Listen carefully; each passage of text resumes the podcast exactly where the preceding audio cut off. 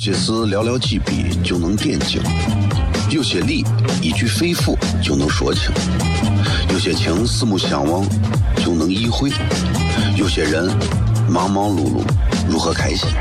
每晚十九点，FM 一零一点一，最纯正的陕派脱口秀，笑声雷雨，荣耀回归，保你满意。那个你最熟悉的人和你最熟悉的事儿都在这儿，千万别错过了，因为你错过的不是节目，世界。低调，低调，Come on。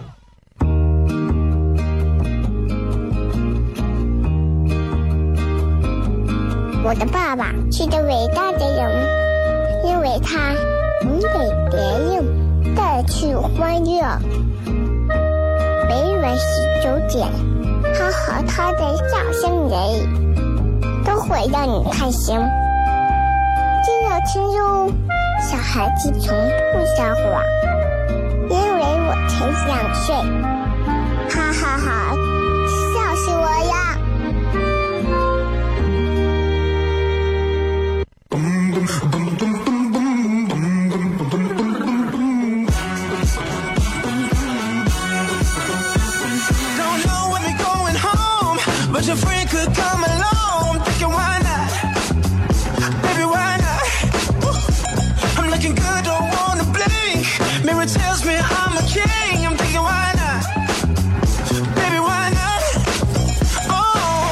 好了，各位好，这里是 FM 一零一点一，陕西秦腔广播西安论坛在晚上的十九点到二十点为各位带来这一个小时的节目《笑声雷雨》。各位好，我是小雷。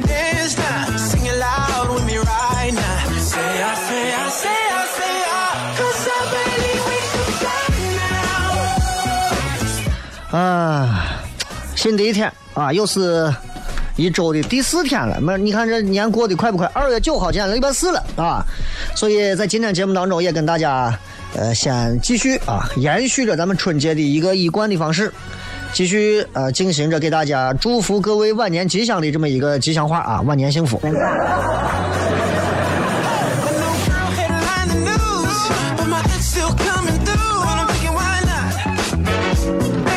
很长一段时间以来啊，其实啊，我一直有一个有一个小小的担心，担心啥呢？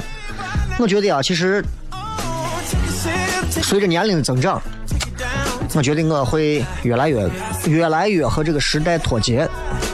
以前我从来不这么认为，以前我从来不这么认为。以前我一直觉得我嘛。做娱乐做这么长时间，我能跟人脱节？现在不敢这么说，很有可能我随时随地会脱节。代沟这个东西，并不只发生在我们和父母之间。当我们成为父母的时候，我们和孩子之间的代沟也会越来越大。代沟啊，啥时候都有代沟，对吧？那一个伙计给我举了个真实例子，说代沟这个东西，他我说我代沟这个太可怕了。他说你错了，代沟才是最不可怕的东西。我说代沟为啥不可怕？他说我一回，这应该都是在呃一一三一四年的是一四年那会儿，我出差坐的是火车，单位不给坐高铁啊，不给坐坐火车，坐的卧铺。晚上关灯要睡觉呢，我是在上头，我是我在因为单位给买的票是比较好的啊，但我是下铺，中铺上铺。上铺一个妹子，你看，准确说是中铺的妹子，就我躺着，她在我上面这一层铺躺着。妹子，妹子应该是个九三九四年的，戴个耳机啊。然后我晚上都睡觉了，妹子可能是那会儿也是干啥呀？也不是直播吧，也反正就是一个人对着我在玩唱啊啦啦啦啦，烦死了。我是无法容忍在睡觉的时候，一个女娃在旁边，就是那种声音不大，但是刚好钻到你耳朵里那种声音，就在旁边。哒哒哒，也许牵了手的手，就那种。啊，把伙计烦的，伙计说：“明天一大早还要谈生意，你这这女娃在这把人能烦死。”反正别人都睡的啊，整个车厢鼾声四起，哈，都在睡觉。他也想睡，睡不着啊。女娃在上头，她刚好钻到耳朵里，没办法，咚咚咚咚。使劲敲了头上床板，敲了四下，咚咚咚，女娃没动静说听的这么大声，她都听见她耳机里的节奏鼓点，就这种，她就这种，噔噔噔噔噔，就这种鼓点，没办法，又敲了几下，女娃耳机一摘，探个头，说咋了？俺伙计也是，妹子，几点了啊？能让哥睡一会儿不？女娃一看周围都在睡觉，想了想，一看，哎呀，伙计长得不错，说行，那你上来。打这次之后，俺伙计觉得代沟这个东西非常好。当然这是个段子啊，这是个段子，就开个玩笑，就是同样一句话，可能会在不同的场面，可能会有不同的一些笑点。所以我有时候经常会担心，就是因为代沟的问题，导致我跟现在很多更新鲜的资源、很新鲜的一些信息脱节。不过目前为止还好啊，很多新的东西其实我都会第一时间看到，因为网络嘛啊。但是有一些东西啊，是随着年龄增长你无法剔除掉的东西，比方说操心。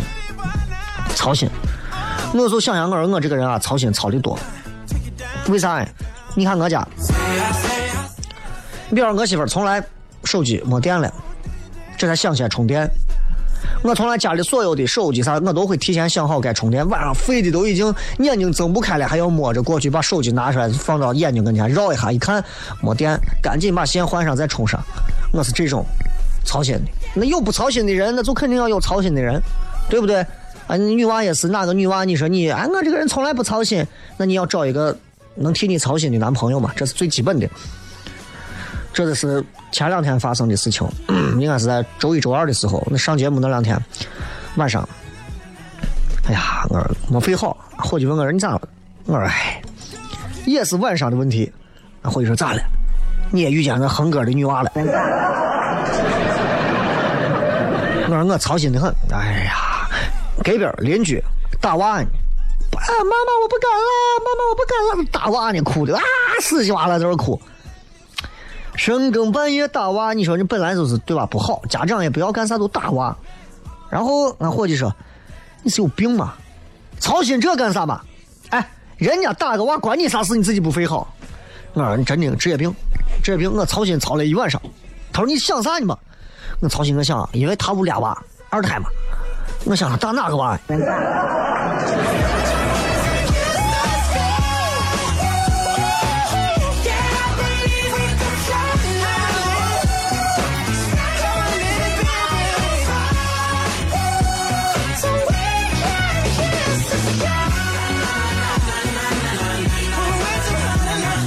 今天跟大家在这个微博上啊，也有一些非常简短的互动啊。这个互动主要就是说一说。呃，时至今日啊，各位，你觉得自己到今天为止，你认为自己最需要提升的是哪一方面的能力？哪一方面？各位好好想一想，到目前为止，你认为自己最需要提升哪一方面的能力？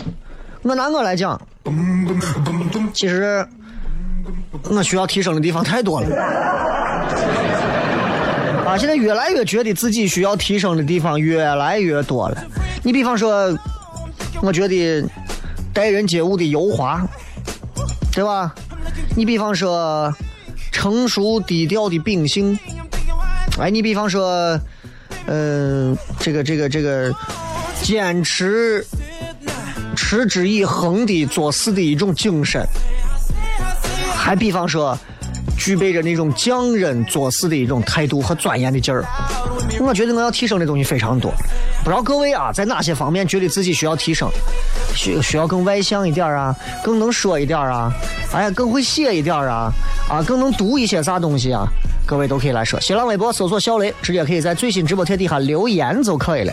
另外，微博、微信大家都可以搜索小雷，还有糖蒜铺子啊。明天要给大家放票，回来之后继续笑声雷雨。有些事寥寥几笔就能点睛，有些理一句肺腑就能说清，有些情四目相望就能意会，有些人忙忙碌碌如何开心？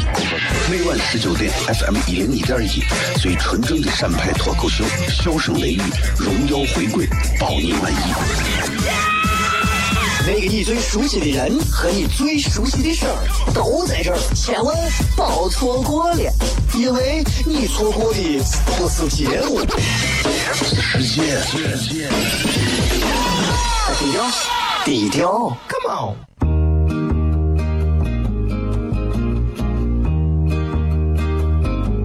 我的爸爸是个伟大的人，因为他能给别人带去欢乐。每晚十九点，他和他的笑声人，都会让你开心。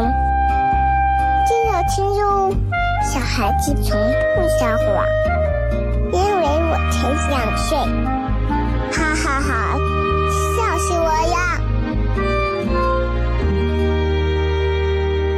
！Don't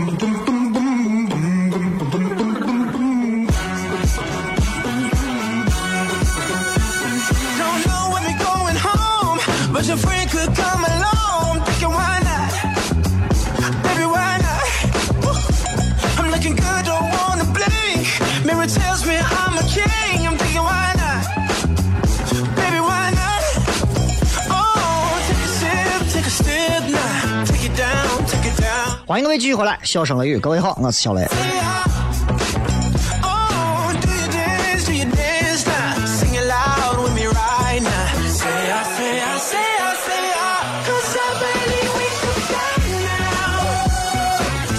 今天想跟大家呃谝谝啥呢？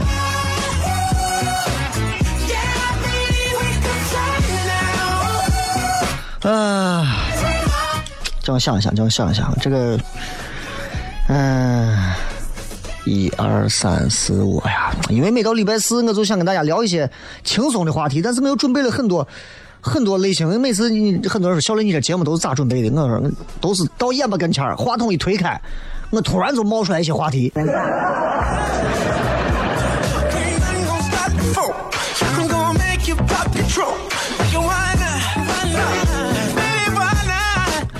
今天跟一个朋友呃聊了聊关于找对象的问题啊，然后他说让我一定要把这个段子在节目上说一下。女娃找了一个找了一个男娃，说各方面都不错，同龄，然后呃这个长沙人啊，我一听我说杀人犯。嗯，不是杀人犯，怎么还长沙人呢？这杀人杀一次都对了吗？还长沙？啊，湖南长沙的，然后啥都挺好的，就是跟男娃有时候说不到一起啊，吃个火锅吧，男娃要算钱啊，吃剩的东西吧，男娃要把菜留下去，要不给楼底下的保安，要不然给第第二天给公司员工，女娃觉得就不至于，两个人可能在这些点上过不到一块儿，小点上也玩不到一块儿，女娃比较爱开玩笑，男娃就完全没有笑点的这个捕捉器啊，女娃说：“哎呀。”喝水的时候，你把那个小指头能不能放下来？啊，然后女娃当时就说了一句：“小指头放下来，你的内心你看得是住了一个小公举。”然后男娃就说：“哎呦，你还会说我们长沙话嘞？”在长沙那边，公主就是念公举的。啊，所以其实这是一个事儿啊，但这个事儿不是不是最重要的，就是借着今天这个事儿，其实我想聊一聊，就是人啊，人啊，你看，不管这个人装成什么样子，能成什么样子，干成什么样子，你会发现，你对这个人评价再高或者再低，看他找什么样的对象，去了解他的择偶观，你就知道他是一个什么样的人，对吧？一个人。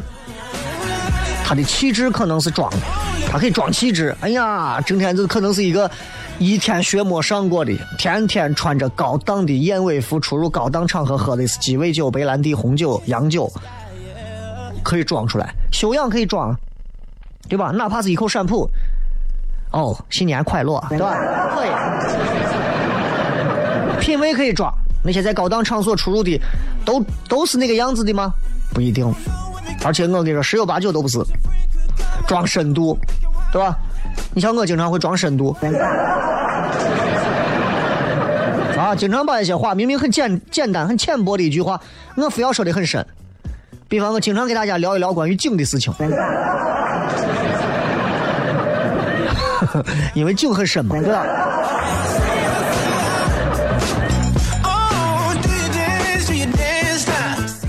不管怎么说，这些方面人都能装，但是择偶观最真实、最赤裸，谁也装不了，是没有任何办法假装的。再给大家举个例子，那个伙计跟我同姓，也姓张，那也是男娃也是一心就是想结婚，找不到一个比较呃理想的一个女娃，咋办呢？求俺同事，俺同事里头有年龄大一点的，有碎娃，找了个当中一个大姐，特别热心的一个大姐，好像每个单位都会有这么几个比较热心的大姐啊，俺单位也有。说行，没问题，大姐给你帮忙了啊，咱家小张想找个啥样的，你给大姐说。然后就问啥喜欢啥样的，哎伙计姓张嘛，就说，呃，我没有啥要求，啊，皮肤白就行了，对吧？很多男娃应该都是这吧，觉得白嘛，我也喜欢女娃白一点，对吧？谁喜欢女娃长得跟我非洲人？当然，现在很多女娃喜欢美黑啊，那是另一回事情。但是很多男人都喜欢女娃白一些，尤其咱唐朝遗风下来的这种习俗，很多西安人都喜欢女娃要白白胖白胖的，好养，生男娃旺夫。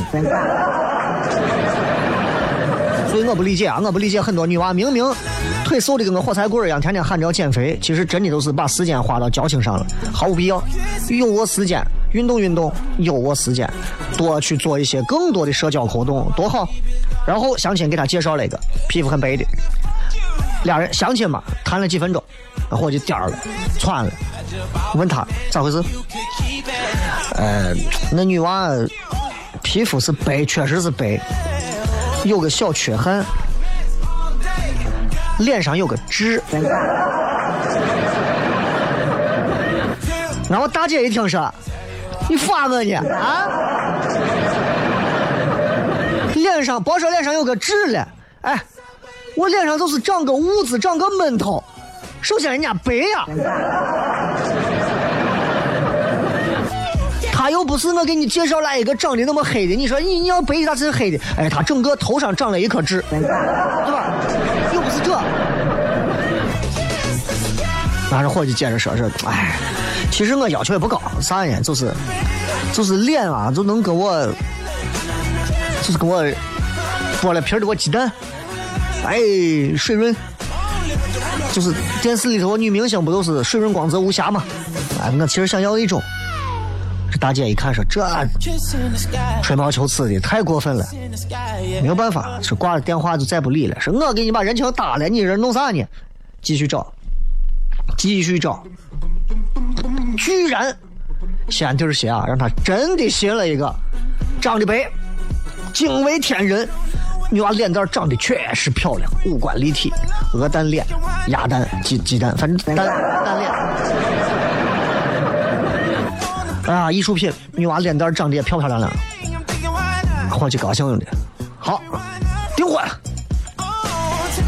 婚期快到了，选戒指，啊，选戒指，跑去商场选戒指，恰巧西安最热的那几天当中啊，就是供电负荷比较大，有的商场临时停电了，断电了。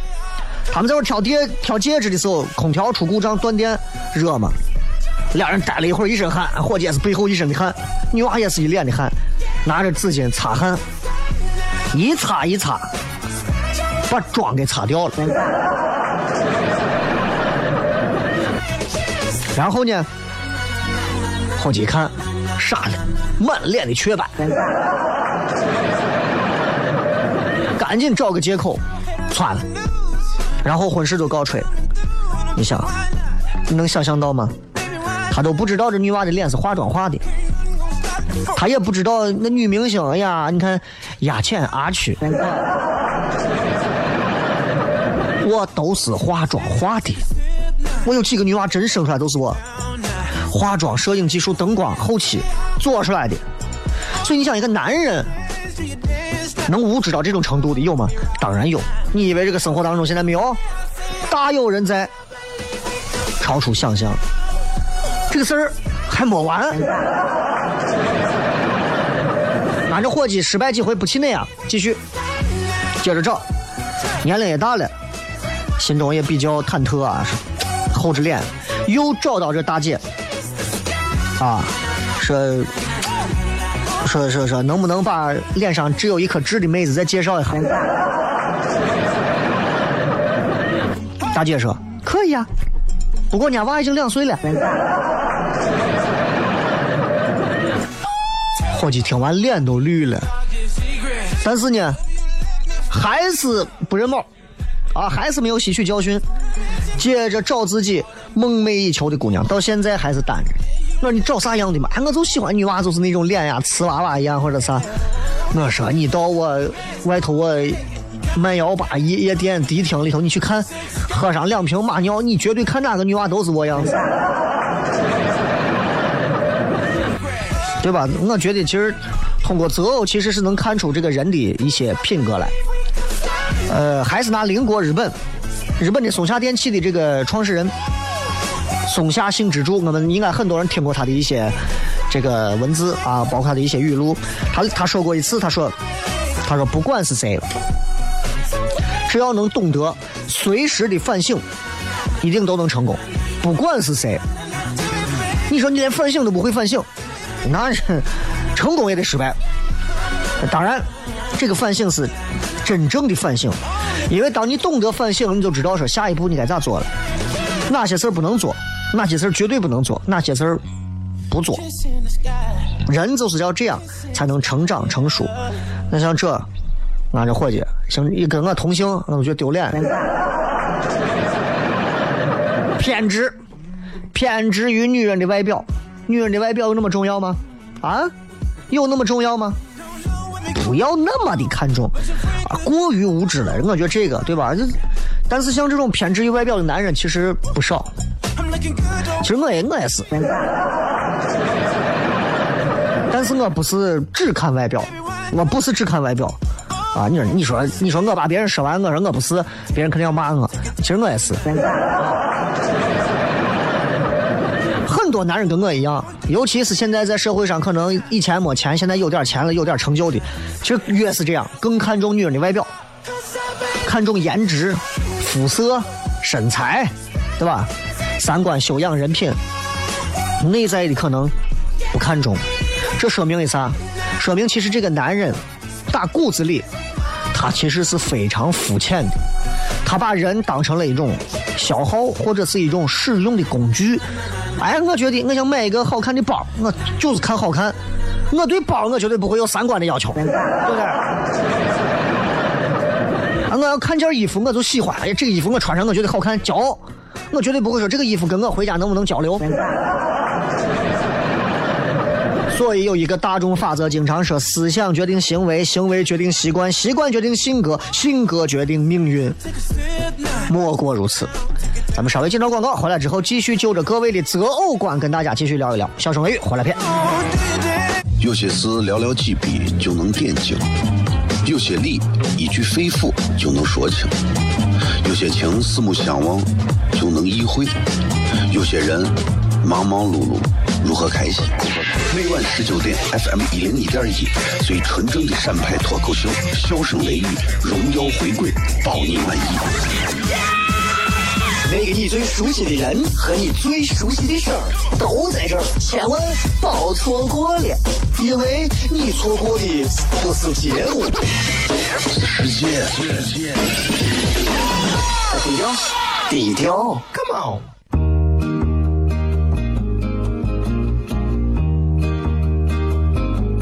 我的爸爸是个伟大的人，因为他能给别人带去欢乐。每晚十九点，他和他的笑声人，都会让你开心。记得听哟，小孩子从不撒谎，因为我才两岁。哈哈哈，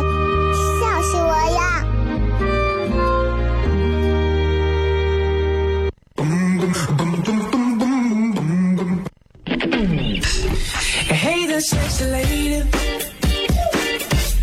I'm loving what you do. I'm a little intoxicated. I'm thinking so are you.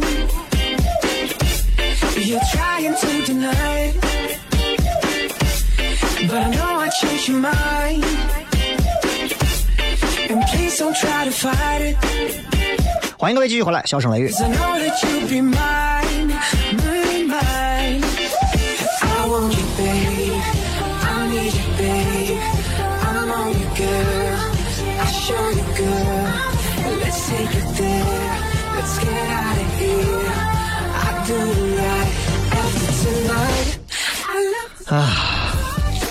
择偶观这件事情上，每个人一生当中应该都会在脑子里要过一下，除非你说我这一生当中，我不想不想谈或者不想啥，对吧？今天跟大家聊一聊关于择偶观的话题，是因为这个世界上很多东西都能装，人呐、啥都会装。吃饭的时候给你递名片，给你装的自己是金融大鳄的，装的自己是上亿公司的 CEO 的，干啥的都有，装的自己有品位、有格调、有谈吐、有儒雅的都有。但在择偶观上，一目了然就能看出来啥样的人。有的人再有钱再咋，对吧？那外头媳妇一堆，足见其人，就是这样。所以刚才我说什么思想决定行为，行为决定习惯，习惯决定性格，性格决定命运这个话，你想一个人如果他的认知比较低，他的性情很偏激，他的思想肯定相对会比较肤浅，会比较狭隘一点。那这样来讲的话，命运就爱摆这样的人一道，一道一道又一道，对吧？这都是思想决定命运。你想，如果一个人他经历了很多年的挫折和失败，还没有成长，包括他自己提升自己的思想的深度、宽度，啊，包括他的命运，那肯定还是悲催的。你比方说，在单位吃了很多次亏了，为啥领导老不提拔我？你老是在领导在的时候表现出自己各种的不行，那你说这咋弄？那肯定就是这样嘛，那肯定不行嘛。所以，归根结底，选择人生的伴侣啊，我觉得啊，你光在乎，也包括现在很多女娃，可能是北上广啊这些城市，很多一些其他小城市的，觉得想留在大城市怎么办？嫁，嫁给这个地方人，就成为这个地方留下一个户口，奋斗。马伊琍、文章，那有个奋斗里头有一个叫露露的，啊，最后跟猪头在一起，为啥跟他在一块呢？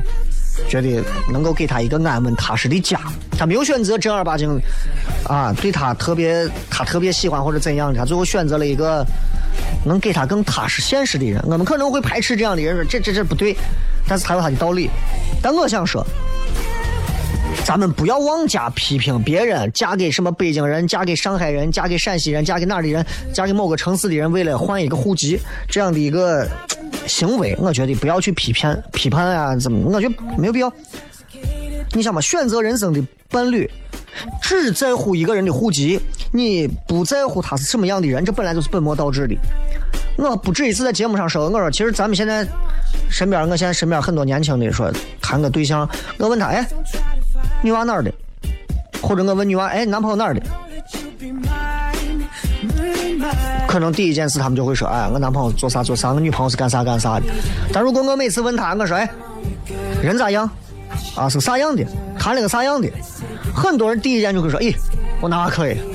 我男娃现在啊，我跟你说，一个月呀，二三十万了得。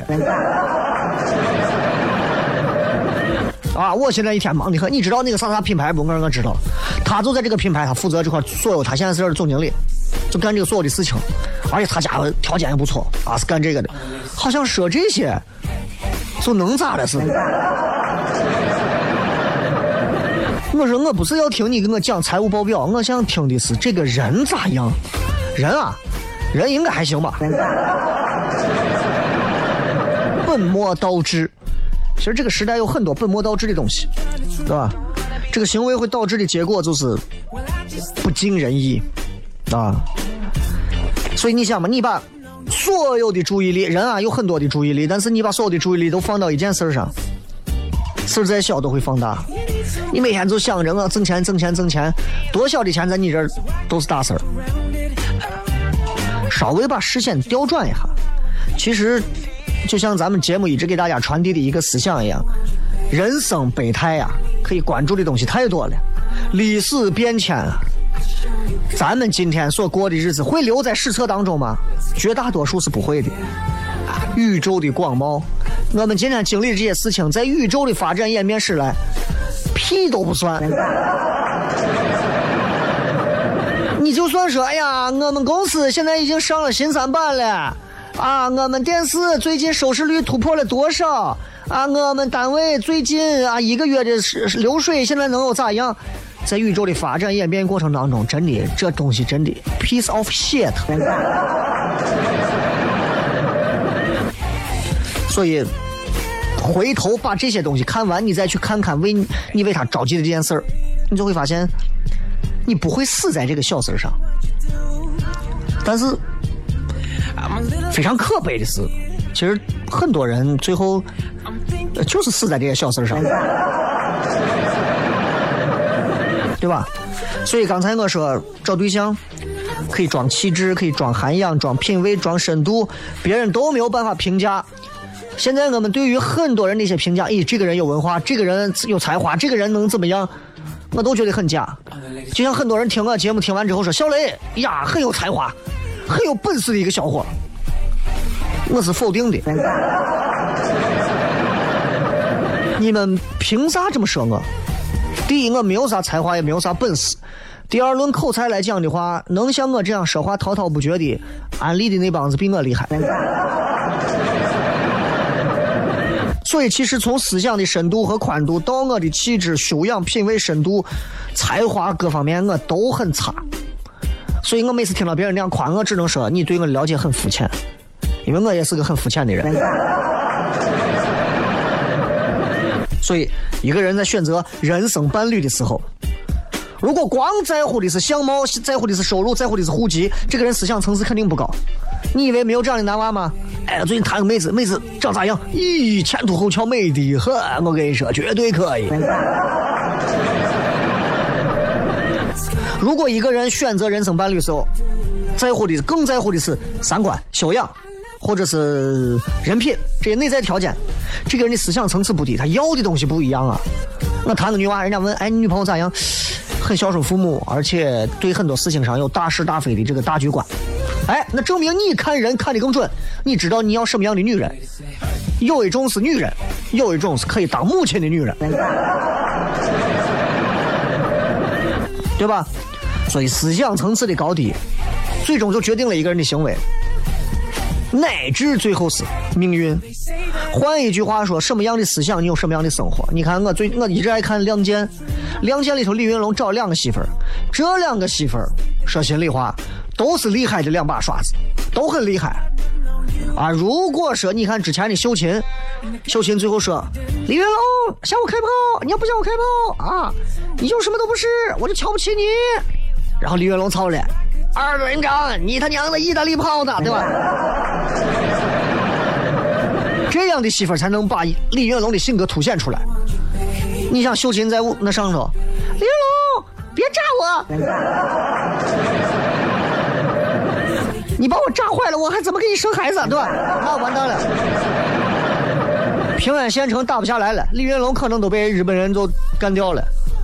同样，后来的这个啊，田雨，小田。也是很有文化，能够包容李云龙的很多东西。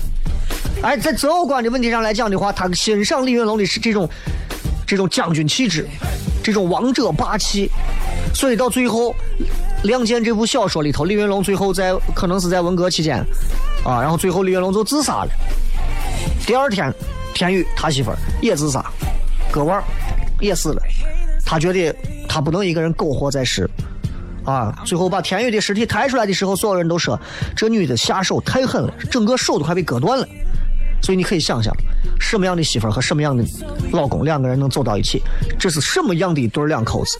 所以在择偶观的问题上，很多人可能觉得，哎呦，就找个异性嘛，长得还行，家境还行，门当户对就行。其实门当户对恰恰是我们孟子或者是中庸之道当中最让人觉得。就太随大流了，有些时候你适当的还是要有自己的需求。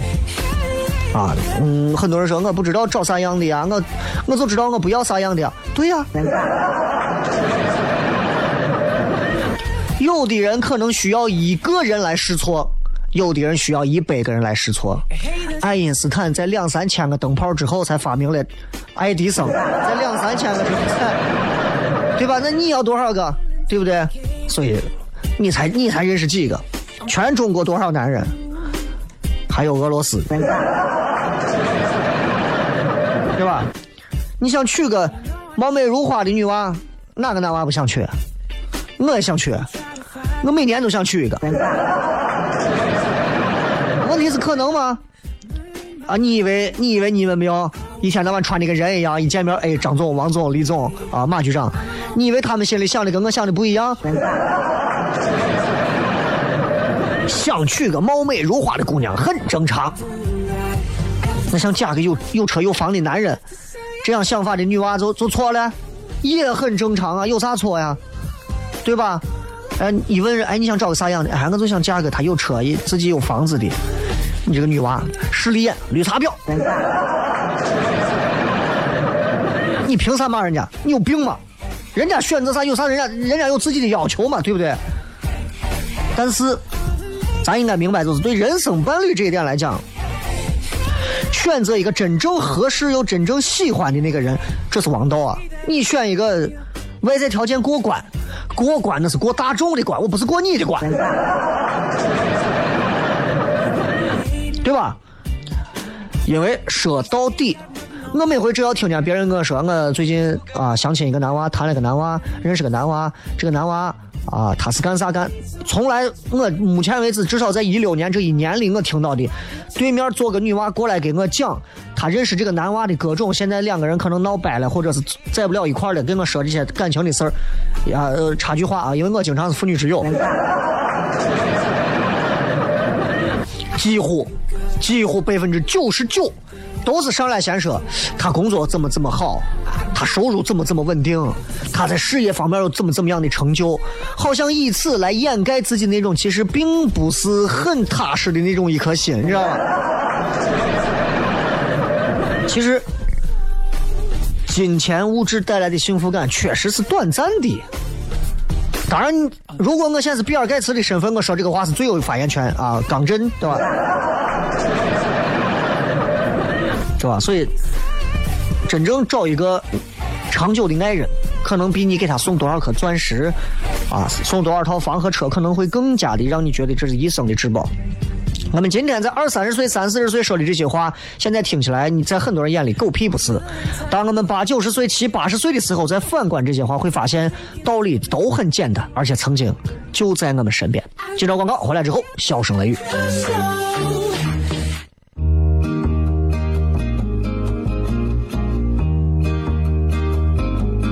我的爸爸是个伟大的人，因为他能给别人带去欢乐。每晚十九点，他和他的笑声人，都会让你开心。记得听哟，小孩子从不撒谎，因为我才两岁。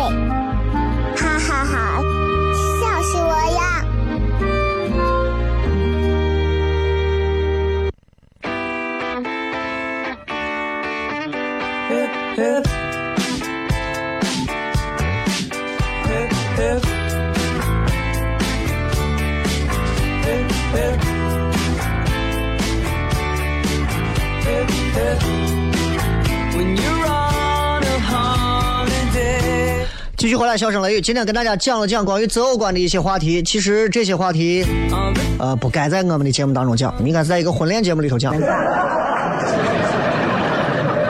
节目未必讲的会很深啊，所以今天跟大家讲这些话题，也是为了让大家能够有一些反思。其实嘛，所有的道理这都在各位的心里。现在这个时代还有几个瓜子，都聪明的跟啥一样，对吧？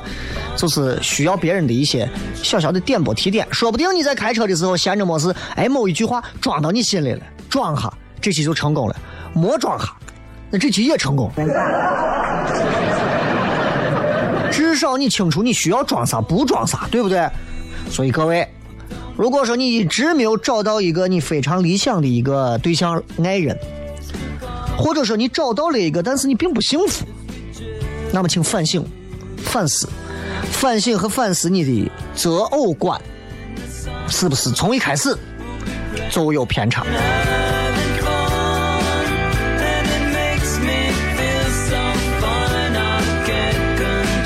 但愿各位的思想没有扭曲，但愿各位的择偶观也没有被拉低，但愿各位的命运一帆风顺。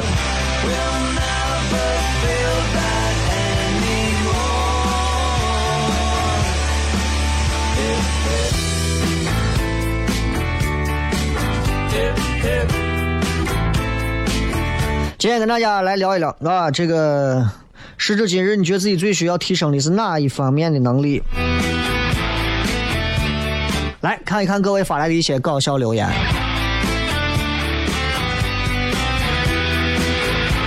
扯不尽的缠绵说，考试作弊方面的能力我一定要提升。魔高一尺，道高一丈啊！考试方面能力你再提升，对吧？以后考场可能进来之后就光让你穿个三角裤头进来，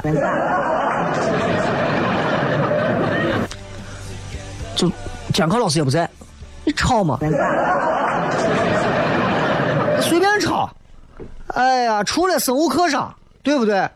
除了生物课上生殖与发育那一堂课你可以作弊，随便抄。这个问你纯盘说知识储备，别人问个啥个老不知道。知识储备需要增加，这需要每天日积月累的东西。现在很多年轻人就是觉得，哎呀，我有没有啥东西直接装进我脑子里就能用的？啥东西？吃一顿饭，可能上个厕所就出来了，还能留下一些养分在身体里。可是脑子这个东西，需要日积月累给它刺激。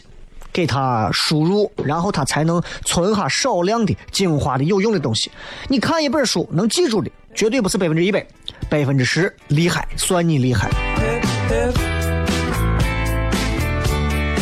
毒师娘说：“我想提升的是节俭，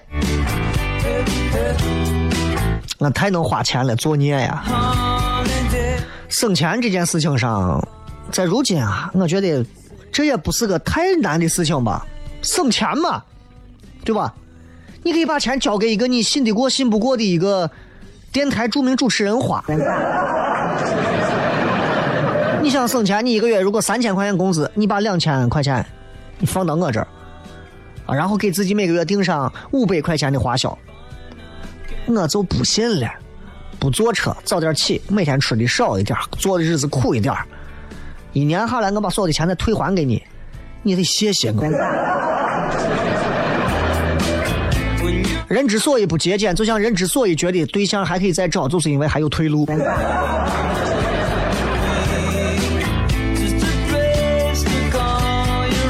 社交能力啊，说沉淀自己说社交能力，总是羡慕那些跟陌生人很快能打得火热的人，自己总是跟陌生人没话说。你跟陌生人没话说，最大的一个原因是因为你。呃，你可能看到你头上没有啥需要推酒的任务。西娃说各方面，雷哥，像我这么完美的陕西小伙可不多了。雷哥算一个，四合窑摇头算一个。四合窑不是一个摇头啊，四合窑是在过去有这么四年窑，四四合窑的北边再走一段叫还有个六合窑。所以我觉得其实。需要提升的东西很多啊！我相信每个人都有自己想要提升的一方面。咱再看一看啊，这个青椒炒蒜苗说情商，提升情商。你看，当有的人能意识到自己要提升情商的时候，就知道自己在某些方面做的事情，自己回头躺床上想，都觉得咋的，我咋能干这么丢脸的事情？呃，舍本逐末，学历，因为身边重要的朋友都是蛮优秀的，而无奈我是个学渣。学历，那你可能就要为了学历而付出一些时间、精力或者是金钱啊。这个其实我是这么认为的，我觉得人呐，可以先把一基础的学历修好，然后到社会上去修能力。能力到的时候，感觉差不多了，可以再去填补和充电自己的学历。当然，有些能力更强的人，可以在进步学历的同时，同样去进步能力。这种人在这个社会上其实就更厉害了。很多企业家，一边是 MBA 的一些同学学生学的啥，另一边在企业还做着管理或者啥，你看人家照样对吧？你们这天天上的课还要逃课出去玩游戏。陕西说听英语老师讲课还不瞌睡能力需要提升。英语老师讲课会瞌睡，那证明英语老师讲的没趣味。没有一个人会在一堂有趣的课堂当中睡着的，除非你昨天晚上一晚上没睡。好笑、有意思、好玩的课，没有一个愿意睡觉的，都会觉得自己坐到课堂当中又值得，又是一个学生，又愿意上课，多好。我也想，我现在真想回到学校里头，啊，跟我们学校里头的。一个班可能只有三四个男娃啊，一个学期一个学校里头整个一级啊一两千个男娃，七八千的女娃，大家在一个班里头互相学习，那种感觉是真好。红酒小女人说：“需要我想需要提高的是语言表达能力，我想像雷哥一样能喷，能吹，能吹，能喷。”你在你屋后院弄个喷泉吧。女汉子说：“我想要提升的是气质，气质不用说刻意的提升，某些特定场合可以装。”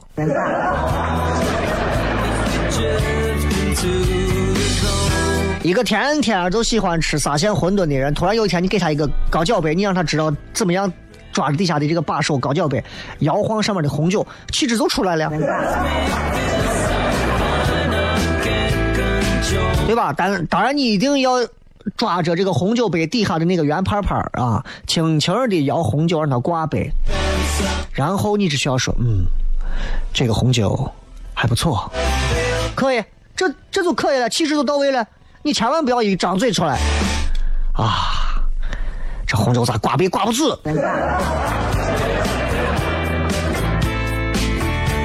这个是性格和忍耐力。性格需要提升，忍耐力需要提升，那证明你自己可能还在某些领域当中处在一个中下游的阶段。那么该忍还是要忍，啊，忍字头上一把刀，能忍时候就要忍，不能忍时再想想，再忍一忍。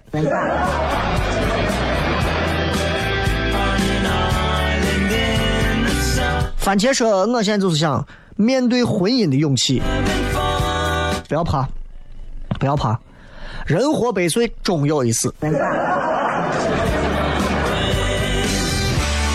大毛说：“还是需要沉淀下来，容易急躁啊，没有城府啊，和老道的人打交道容易露怯。跟老道的人永远不要玩老道，就是拿出最真诚的一面，最简单、最浅的一面，跟他好好的交流就可以了，其他那些都不重要。”你跟一个特别资深的多少年的闯荡商场的一个，你跟他，你就讲我要啥，我不要啥，我会啥，我不会啥，反而你真一点你吃亏的东西还能少一点你在这跟他绕，人家跟你绕，两个人互相绕，绕到最后干啥？两个酒托互推。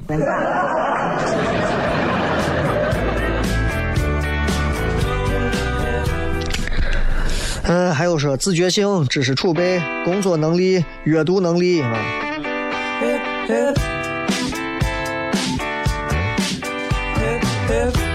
说我上高中，我的篮球队的队长啊，已经一米七八，已经可以扣篮了。我最想好好练练弹跳，争取有资格跟雷哥斗个牛。一米七八能扣篮不算啥，啊，我一米七三我也扣过篮。因为每个学校的篮啊高低是不一样的。我以前我记得我在四医大有这么几个篮花，这几个篮花可能因为被别人长期扣篮扣的都比较已经往下掉了，我们都跟疯了一样全去扣篮儿。那会儿就是走，高二一下课走，高二一班的走翻墙，四一大扣篮儿去。总而言之，希望今天的节目对各位有帮助，也希望所有的朋友能够继续关注乱谈接下来的节目。这里是笑声雷雨，我是小雷。最后时间还是一首好听的歌曲送给所有的朋友，感谢各位收听，拜拜。